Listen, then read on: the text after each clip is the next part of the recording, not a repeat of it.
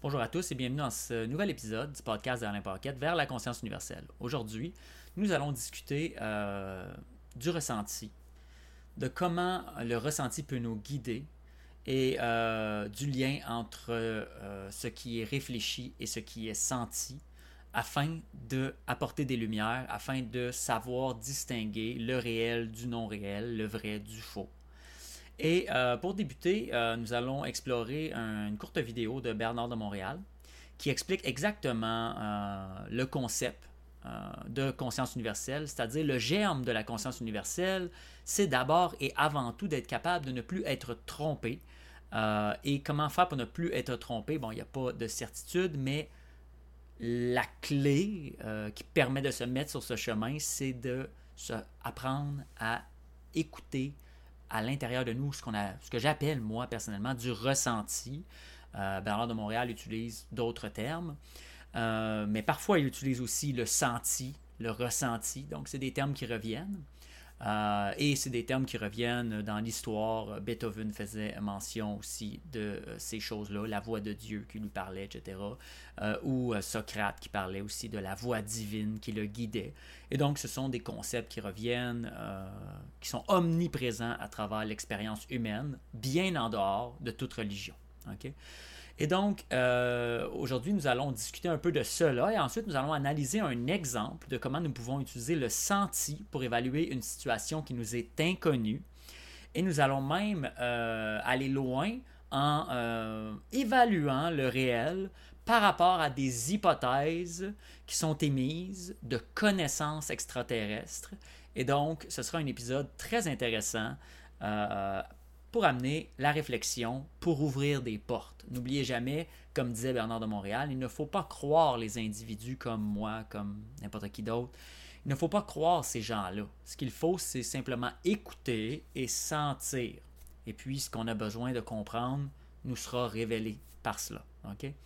Donc, on va commencer par ce court vidéo, euh, cette courte vidéo de Bernard où il explique le concept de ressenti par la suite, je vais essayer de vous éclaircir sur ses propos parce que parfois, Bernard, quand il s'exprime, euh, c'est pas, euh, pas simple de comprendre le sens de ses mots. Donc, allons-y. Devrait être capable de répondre à ses propres questions, de comprendre l'origine des choses par lui-même. Mais il y a une loi. Et cette loi-là, elle fait partie de l'énergie. Elle fait partie de l'esprit, cette loi-là. Et cette loi, elle est très simple. L'homme doit apprendre à se fier parfaitement à son intelligence. Et ça, c'est pas facile. Parce que pour qu'il se fie parfaitement à son intelligence, il est obligé d'apprendre d'abord à se fier à son intuition. Pour ensuite en arriver à perfectionner son intuition. Pour en arriver éventuellement à avoir une certitude de son intuition. Pour en arriver éventuellement à ce que son intuition devienne son intelligence. Pour en arriver éventuellement à ce que son intelligence soit plus grande que son intellect pour en arriver éventuellement après à ce que son intelligence devienne parfaite, c'est-à-dire que son intelligence ne soit plus assujettie à aucun niveau par sa conscience inférieure, qui est une conscience astralisée. Donc, très important ici, là, on va faire une petite pause. Il y a beaucoup de choses que Bernard dit qui vont rebuter des gens parce que les gens euh, sont dans l'ego. Puisqu'ils sont dans l'ego, quand ils entendent quelqu'un qui parle comme ça, ça le temps, ils ont tendance à penser que c'est lui qui est dans l'ego. Une personne n'est pas dans l'ego parce qu'elle décrit la réalité euh, avec exactitude euh, et parle de concepts qui sont exacts. C'est-à-dire que euh, lorsqu'on décrit, par exemple, une intelligence parfaite, ben c'est le sens qu'on est en parfaite symbiose avec la source. ok? Il faut comprendre que lorsqu'il dit se fier à son senti, hein, ou se fier, il appelle ça l'intuition. Bon, il dit on va se fier à notre intuition, puis éventuellement, notre intuition, on va commencer à y faire confiance. Éventuellement, on va, ça va devenir de l'intelligence parce qu'on va être capable de raisonner par rapport à ce qu'on sent. On va y faire assez confiance qu'on va voir ça comme étant une réalité. Hein. Parce que pour la plupart des gens, l'intuition, c'est juste ah, une intuition. Ben, ils, se fient à leur intellect. L'intellect, c'est le résultat du conditionnement dans votre expérience de vie actuelle. C'est-à-dire, lorsque vous êtes venu au monde, on vous a foutu des écrans d'en face, puis on vous a euh, conditionné. Tandis que le ressenti, l'intuition, c'est l'intelligence, notre connexion à l'intelligence directe de la source. La source, c'est Dieu, appelez ça comme vous voulez. En gros, c'est notre connexion à ce qui engendre la vie, l'équilibre euh, qui nous entoure, euh, et on pourrait même appeler ça l'amour, etc. Donc cette connexion-là à l'intérieur de nous, euh, elle fait partie de nous parce que nous sommes des fractales de la source. Donc la source est en nous. Là. La source qui a créé le cosmos, qui a tout, qui a tout créé, là, tout ce qui en découle, la matière, la vie, l'homme, c'est en nous. On a hérité de ça parce qu'on fait partie de la source. Donc, plus on apprend à écouter ce sens fondamental du ressenti ou de l'intuition dans le sens euh, qu'utilise euh, Bernard de Montréal dans cette vidéo, plus on devient capable d'avoir euh, accès à une intelligence de plus haut niveau. Et il qualifie cette intelligence de parfaite au moment où nous sommes totalement en symbiose avec cette intelligence à l'intérieur de nous qui est différente de l'intellect. L'intellect, par exemple, me dit Ah, euh, je devrais aller m'acheter une nouvelle télé parce que mon ancienne télé est pas bonne. Mettons, ça c'est l'intellect. Alors que ton ressenti à l'intérieur fait comme Non, peut-être que tu devrais rester à la maison aujourd'hui. Mais là, tu dis Non, je n'ai vraiment besoin, là, je vais écouter le Super Bowl ou whatever. Ça, c'est tout du conditionnement, c'est tout de l'intellect. Et c'est la même chose pour toutes les réflexions. Bon, on vous dit le réchauffement climatique, là, vous vous mettez à penser au lieu de sentir, puis là, ben, on vous manipule. Dès que vous êtes dans la pensée, il est possible de vous le manipuler. Donc, les états de non-pensée euh, sont, euh, sont très riches et difficiles à atteindre et permettent de se mettre dans cette intelligence parfaite, c'est-à-dire que nous devenons l'expression de la source. Et ça revient aussi à ce qui est dit dans les langages bibliques de la foi. Avoir la foi dans le langage biblique, c'est en en quelque sorte, effacer son ego, effacer son intellect et se donner à Dieu. Maintenant, Dieu devrait être défini, nous ne le ferons pas dans cet épisode, mais euh, en gros, la foi sur l'aspect, on pourrait dire, pur, c'est la même chose que l'intelligence parfaite dont nous parle Bernard de Montréal en ce moment. Donc, ne vous laissez pas rebuter par des mots, ni par des individus en tant que tels. Euh, Bernard de Montréal, euh, je veux dire, c'est pas le gars le plus charismatique. Mais euh, lorsqu'on est en, vibration, lorsqu'on est capable de ressentir la vibration des gens, on peut ressentir que cet individu-là avait un réel mandat à transmettre des choses réelles. À partir de là, votre jugement sur sa personnalité, sur, euh, bon, euh, je l'aime-tu les mots qu'il dit, j'aime-tu sa coupe de cheveux, son veston gris, ça fait-tu mon affaire, tout ça, c'est des jugements, ça n'a aucune importance. La manière qu'il s'exprime, ça n'a aucune importance. Arrêtez de vous fier à ça. Commencez à vous fier à ce que vous ressentez, la vibration, l'énergie. Et on va avoir d'autres exemples au cours de ce podcast pour vous, euh, vous aider à voir cela. Donc, on continue. Bernard, c'est intéressant ce clip. Continuons.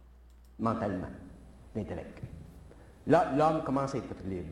C'est-à-dire qu'il peut prendre sa flashlight, il peut aller dans la nuit du cosmos, autrement dit, dans cette nuit où épais sont les mystères, et jeter un faisceau de lumière dans cette direction, et il voit. Dans cette direction, et il voit. Dans cette direction, et il voit. Donc, les mystères n'existent plus parce qu'ils sont sous la condition d'exploration de son psychisme. C'est lui qui dirige dans cette direction. C'est lui qui veut savoir qu'est-ce que c'est la réincarnation. C'est lui qui veut savoir qu'est-ce que c'est Dieu. C'est lui qui veut savoir qu'est-ce que c'est l'infinité. C'est lui qui veut savoir qu'est-ce que c'est l'espace, le temps, l'antimatière, la relation entre la vie et la mort, la mort, l'immortalité, l'éternité. C'est lui. Et son droit à lui, il vient d'où? Il vient de cet exercice constant et continu qui lui a permis de passer du stage de l'évolution au stage de l'évolution, c'est-à-dire du stage où il a cru fermement dans une forme qui lui a été imposée, pour la détruire absolument, pour être capable de créer une forme nouvelle que lui seul est le maître et dont lui seul est le gestionnaire. Donc là, c'est très important. Ce que Bernard vient de nous exprimer, c'est des concepts universels. Euh, là, il vient juste de parler de ce que euh, Carl Gustav Jung appelle la personnalité mana. C'est exactement ce que Bernard vient de décrire, c'est-à-dire que l'individu, lorsqu'il détruit son conditionnement, euh, bon, Carl Gustav Jung va nous dire que l'individu assimile les contenus de son subconscient, hein, enlève le masque, hein, prend conscience de les forces de Dieu en lui, de l'inconscient, parce que Carl Gustav Jung décrivait l'inconscient comme Dieu en en l'homme. Donc, ce que nous décrit Bernard ici, ce sont des schématisations universelles, c'est-à-dire que ce sont des concepts qui ne viennent pas de Bernard de Montréal, ce sont des concepts universels. Tout grand penseur arrive à cela. Euh, juste dans ma propre expérience, euh, lorsque j'ai lu Kant, j'ai reconnu mon cheminement. Lorsque j'ai lu Carl Gustav Jung, j'ai reconnu mon cheminement. C'est-à-dire, par la maladie, dans mon cas, et chaque personne aura un cheminement différent à faire pour défaire le conditionnement. Hein, quand euh, Bernard de Montréal nous dit c'est lui qui décide. C'est parce que une fois qu'on n'est plus dans notre conditionnement, et pour ne plus être dans notre conditionnement, il faut savoir reconnaître que nous l'avons été. Il faut savoir identifier ce qui était ce conditionnement. Et donc, c'est une grande démarche de déconstruction de l'ego, abandon de l'ego et de redéfinition personnelle. Et donc, euh, moi, euh, c'est l'histoire pas mal de ma vie lorsque je suis tombé malade. Hein. Je voulais aller faire des jeux vidéo, avoir une Ferrari, vivre dans un loft en Californie. Euh, et lorsque je suis tombé malade, évidemment, ça m'a pris, pris un certain temps, on parle d'années, avant d'accepter le cheminement, avant d'accepter la vie qui m'était proposée. Parce que la vie qui m'était proposée à l'intérieur de moi, ce n'était pas la vie que mon mental avait voulu. Et donc tout ce processus-là est douloureux, il est long, il est difficile sur l'ego. Il demande énormément d'humilité. Par exemple, il a fallu que je revienne vivre chez mes parents. Il a fallu que j'accepte d'abandonner certains objectifs financiers ou certains prestiges d'ego. Ah, je voulais avoir un diplôme en physique à l'université ou whatever. C'était toutes des, des bébelles que, dans le fond, euh, c'était toutes des, programmations mentales. Je n'avais pas vraiment besoin de ces choses-là. Il a fallu que je tombe vraiment malade. Il a fallu vraiment que j'affronte euh, le vide, la mort, pour me redéfinir, me redécouvrir et aller justement écouter cette source-là qui m'a redonné vie et qui m'a euh, permis d'être aujourd'hui là en tant que messager. Donc, ce que Bernard décrit, ce sont des concepts qui sont excessivement concrets et réels, bien que ça semble abstrait pour l'individu conditionné qui n'a pas l'expérience pour attester de, euh, dans la matière, dans l'expérience humaine de ce qu'il raconte. Ça semble être théorique et, très éloigné alors que c'est excessivement concret. Si demain matin, vous, vous tombez malade et par exemple, on vous annonce que vous avez un cancer, on vous dit qu'il n'y a plus d'espoir, etc., vous avez deux options. Vous restez dans le conditionnement et vous allez mourir ou vous sortez du conditionnement et vous réapprenez à partir de ici, la source, le ressenti, et il y a de grandes chances que l'espoir soit encore là pour vous et que vous puissiez guérir. Et ce genre de cheminement-là est, pas juste sur le point de vue, vous avez un cancer, vous voulez guérir. Vous êtes malheureux, vous prenez des pilules, antidépresseurs, faites de l'anxiété, vous avez de l'embonpoint, vous n'avez pas de motivation d'envie, peu importe. Tout ça est lié à des déséquilibres au fait que vous n'écoutez pas votre ressenti. Si vous écoutiez votre ressenti, vous changeriez votre vie et vous changeriez l'énergie qui vous habite et lorsqu'on rentre en symbiose avec la source, dès qu'on se met à écouter notre ressenti, c'est bon pour nous. Ce que ça nous indique, c'est pas seulement bon pour nous, mais c'est bon pour tous. C'est une force qui harmonise l'humanité. Donc c'est pourquoi euh, Bernard de Moral met autant l'emphase sur l'importance de cela. Et euh, je vous invite à aller faire des recherches sur le concept de personnalité mana de Carl Gustav Jung et vous allez voir que c'est exactement une façon analogique euh, d'exprimer ce que Bernard de Montréal vient d'exprimer. Continuons. Il est libre et à ce moment-là, sa flashlight peut lui permettre de regarder dans toutes les directions du cosmos noir où les mystères sont là, mais simplement en attente d'être explorés par lui. Donc, les mystères, ça n'existe pas. Ça existe parce que l'homme est inconscient, ça existe parce que l'homme a été mal éduqué, ça existe parce qu'on n'a pas éduqué l'homme, on n'a pas on n'a pas montré à l'homme comment penser. On a aidé l'homme à penser, on a formé des systèmes pour que l'homme pense mal, pour que ça nous euh, serve. Mais on n'a pas développé des systèmes pour que l'homme pense créativement. Lorsqu'on a enseigné à l'homme à penser, on voulait toujours que ça nous rapporte quelque chose. On voulait qu'en enseignant à l'homme à penser, on voulait que ça rapporte à l'organisation. On voulait que ça rapporte au gouvernement.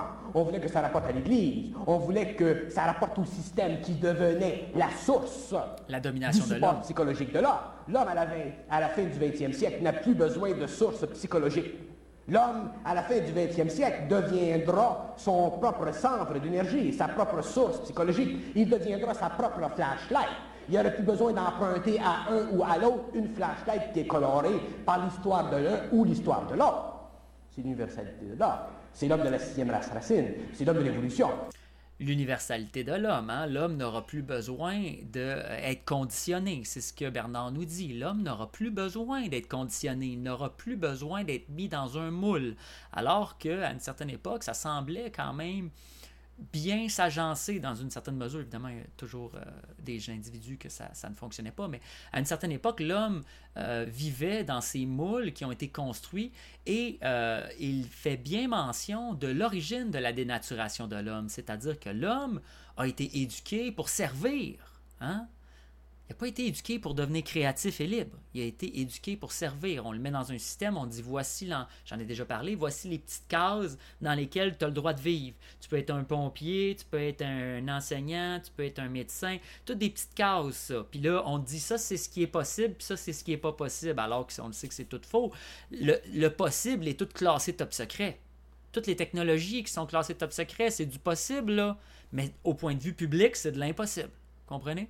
Donc, c'est, à un moment donné, c'est d'arrêter de se mentir, d'arrêter d'avoir besoin de ces systèmes-là qui nous mentent, puis de voir que nous sommes autonomes et nous avons accès à la connaissance.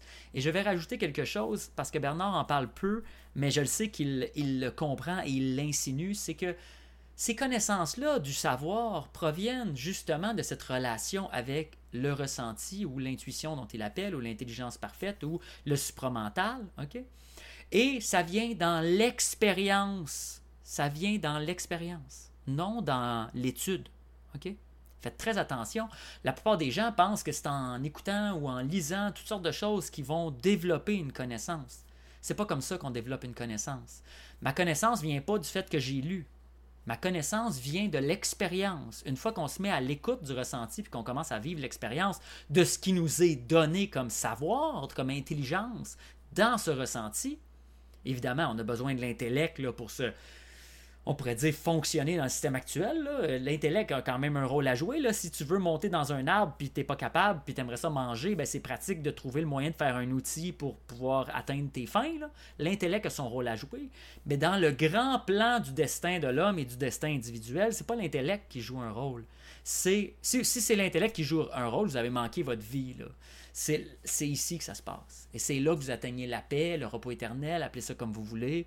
Euh, et donc, cet équilibre-là est nécessaire. Donc, euh, c'est ça. On va continuer la vidéo. C'est un supplémentaire. Appelez ça comme vous voulez. C'est l'homme libre. C'est l'homme qui possède enfin son esprit. C'est l'homme qui n'est plus assujetti à la manipulation de son esprit.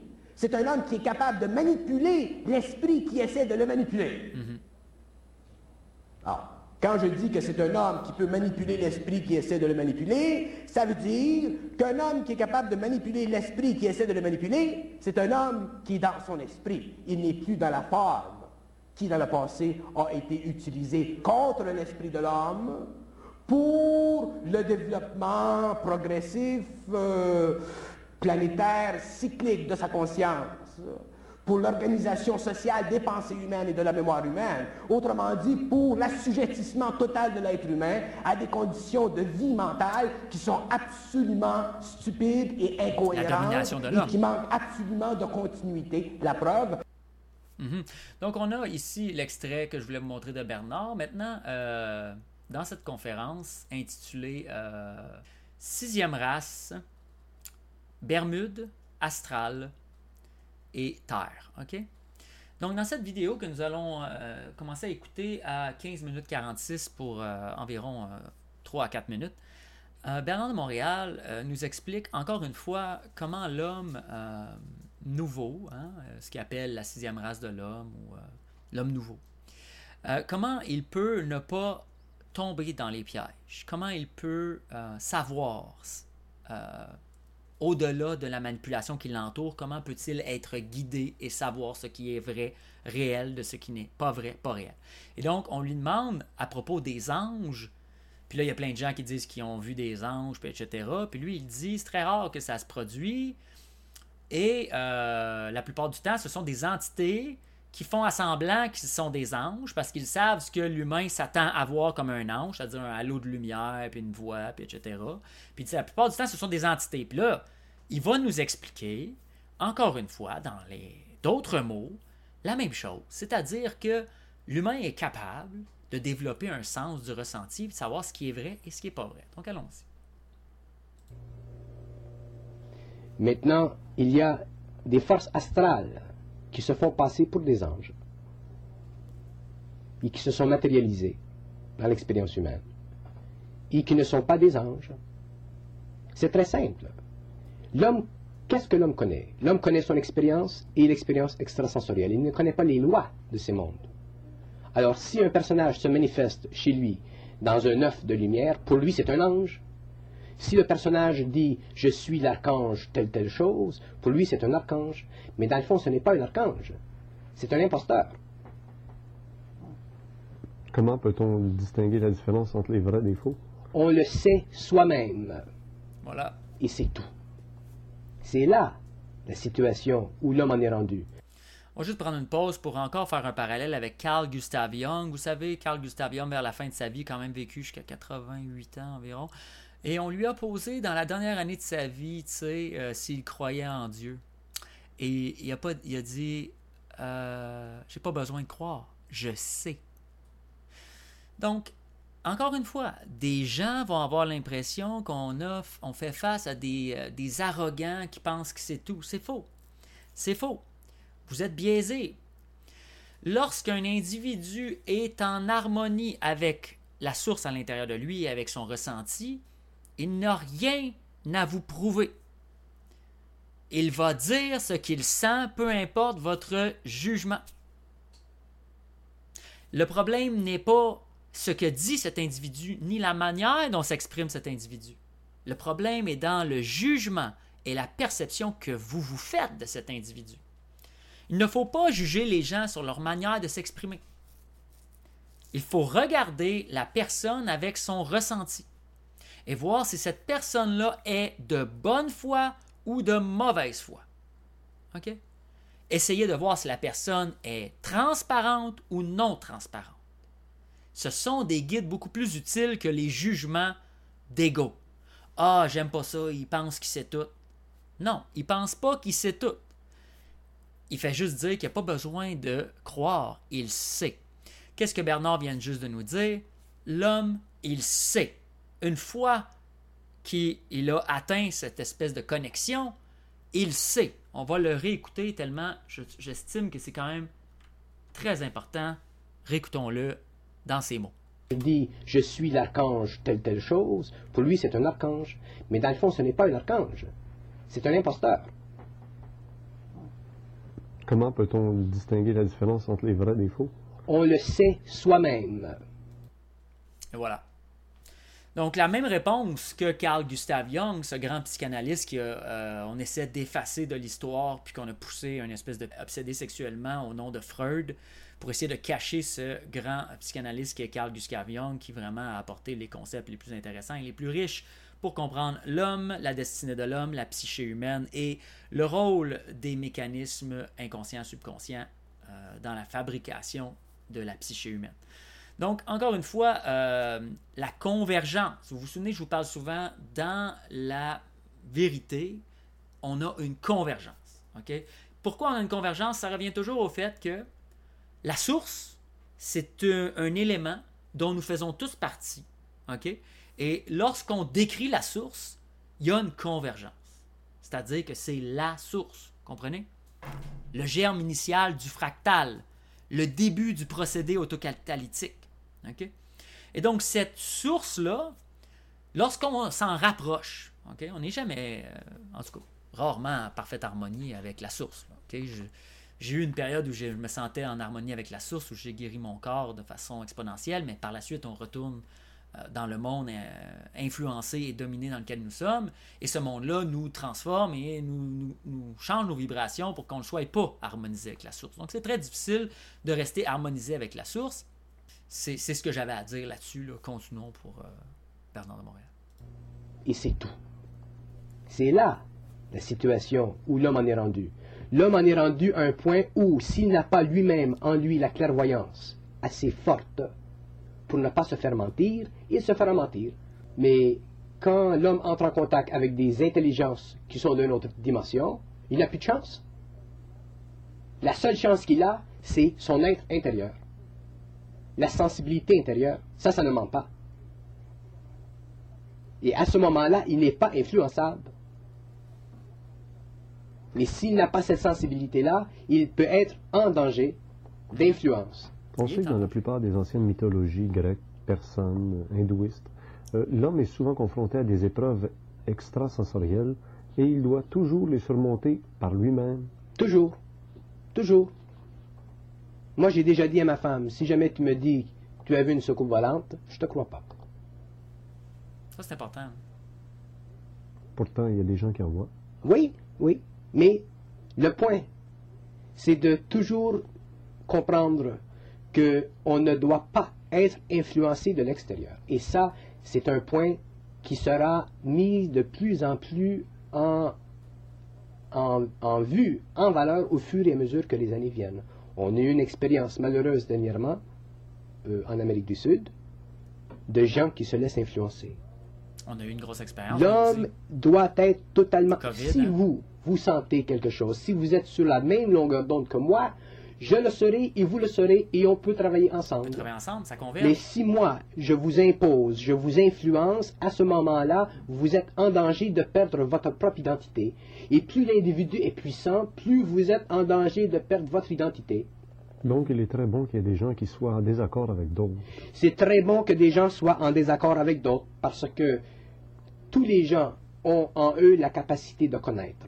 Et quand un homme est arrivé à un certain niveau d'intégration entre son moi et le moi supérieur, il n'a plus besoin d'école, de groupe, d'association. Plus besoin d'école. Il peut travailler, il peut avoir des relations avec les gens, mais il est totalement autonome. Totalement autonome. Plus de maître. Moi, ça me fait rien de rencontrer des gens qui appartiennent au Rose Croix, qui appartiennent au Diamant Vert, qui appartiennent à différentes sociétés ou organisations. Ça me fait rien. Mais je n'entrerai jamais dans des organisations. Oui, vous n'êtes pas Donc, ça revient, c'est ce que je voulais, euh, vraiment, l'extrait qui m'intéressait. Ça revient à ce qu'on a exploré dans le dernier euh, podcast. Euh, les gens qui attendent le sauveur, hein, les gens qui pensent que c'est le prochain politicien qui va nous sauver, les gens qui pensent que c'est le parti là, rouge versus le parti bleu, ou le parti orange, ou whatever, vous n'avez pas compris. Vous n'avez pas retrouvé votre vérité intérieure. Vous n'avez pas retrouvé votre souveraineté intérieure. Votre guide? Lui, appelle ça, bon, dans cet exemple-là, il a utilisé des mots rapides, le moi et le moi suprême. En gros, le moi suprême, c'est euh, ta personne vis-à-vis la source que Carl Gustav Jung appellerait le soi, c'est-à-dire la personnalité, mais en intégrant les aspects qui sont plus inconscients. OK? Le- la personnalité totale, OK? au lieu du moi qui est comme plus à quoi tu t'identifies, à quoi tu es conscient que tu t'identifies. Donc, tous ces penseurs, toutes ces. Tu on a placé les gens dans des boîtes. On a dit ça, c'est des philosophes. Là, on a dit ça, c'est des prophètes. On a dit ça, c'est des scientifiques. On a dit, bon, ça, c'est des je sais pas quoi. On leur donne toutes des boîtes, hein, parce qu'on les divise. Mais c'est pas nous qui faisons ça. C'est euh, la nature qui nous a été transmise hein, d'organisation de la race humaine sous la domination de l'homme nous amène à séparer les éléments au lieu de voir que toutes ces choses-là s'emboîtent. Elles sont des constructions qui ont un grand potentiel synergétique et analogique. C'est-à-dire que, comme j'en ai fait mention dans cet épisode et dans de nombreux autres épisodes, des concepts universels reviennent chez plusieurs types de grands penseurs ou de grandes figures ou euh, juste d'individus qui ont publié des choses qui ont demeuré dans l'histoire. ok? Qu'on les appelle des grands penseurs ou que ce soit pas des grands penseurs, c'est pas vraiment grave. La seule chose qui est importante, euh, c'est que nous avons des transmissions, des legs de euh, ces expériences et de ces pensées à travers la religion, à travers la philosophie, à travers la science, à travers la musique classique. Et ces gens-là ont ressorti des principes qui convergent, des principes universels. et on détourne votre attention de ces principes universels pour diviser tout, créer un chaos, une confusion, créer une un affrontement? Et détruire ce qu'on pourrait appeler l'association naturelle des êtres humains. Comme Bernard vient de le décrire dans l'extrait qu'on vient d'écouter, je vous invite à le réentendre, c'est l'association naturelle des humains, c'est ce qu'ils viennent de parler. C'est-à-dire, tu peux aller interagir avec une personne, t'échanges, tu lui dis ce que tu sens, cette personne-là te dit ce qu'elle sent, sans avoir le besoin de imprégner cette personne-là, ni qu'elle t'imprègne, ça va se faire juste naturellement. On n'a pas besoin de forcer ça. On a juste besoin de sentir, je sens, j'ai telle chose que j'ai envie de dire, je sens, je vois une injustice, j'ai envie d'agir, j'agis, peu importe, et etc. Et dans cette dynamique-là, nous serons ensemble l'expression de la divinité et les énergies humaines vont se cumuler et s'additionner pour fabriquer de grandes choses sans avoir besoin de maître ni de domination. OK? Donc, c'est ce dont euh, nous allons continuer euh, de discuter dans ce podcast. Euh, un des prochains épisodes va parler des systèmes politiques et de l'inversion satanique qui est présente dans nos systèmes politiques, nommément le fait que le gouvernement domine les peuples, alors que les gouvernements sont supposés être au service des peuples. Ce sont les gouvernements qui sont soumis au peuple. Alors que regardez le monde dans lequel vous vivez, les gouvernements dominent les peuples. Nous allons regarder euh, plus en détail comment faire pour sortir de ces dimensions et aussi nous allons parler du plan de domination euh, des mondialistes qui veulent faire la rupture totale des gouvernements après les avoir infiltrés, les avoir corrompus et les avoir rendus totalement déficients, inefficaces et même euh, criminels, ils veulent évidemment que ces gouvernements-là perdent en puissance pour être capables d'instaurer leur nouveau, nouveau modèle de société centralisé par le biais des multinationales. Donc, on va se préparer mentalement dans le prochain épisode. On va discuter de ces éléments. J'espère que vous avez apprécié l'épisode aujourd'hui. Au cours des prochains épisodes, nous allons parler entre autres aussi du phénomène extraterrestre. Aujourd'hui, Bernard de Montréal en a glissé quelques petites euh, pensées, mais nous y reviendrons dans peu de temps et nous mettrons en exercice notre ressenti face à des vidéos que nous pouvons retrouver sur les réseaux sociaux. Et euh, je vais vous expliquer un peu et vous donner un peu euh, mon approche, mais votre approche peut être complètement différente et être tout à fait valide. C'est un, échange dans lequel nous allons, nous allons entrer pour amener des sujets qui sont plus complexes et des sujets sur lesquels personne n'a de preuves et même les gens qui ont des preuves, on ne les croit pas de toute façon. Donc ces sujets-là, si on veut en discuter, il ne faut pas attendre d'avoir des preuves, on va en parler avec le ressenti et l'expérience. Euh, je vais vous communiquer l'expérience que j'ai à ce sujet. Et j'espère que des gens vont se manifester avec des expériences, qu'on pourra enrichir la discussion et aller toujours dans une, euh, une direction qui amène à l'émancipation de la pensée de l'homme, l'autonomie individuelle, l'autoresponsabilisation des individus et l'association libre entre êtres humains, car d'une manière ou d'une autre, il faudra s'associer pour faire face à ce qui s'en vient. Ça m'a fait plaisir. On se voit la prochaine fois.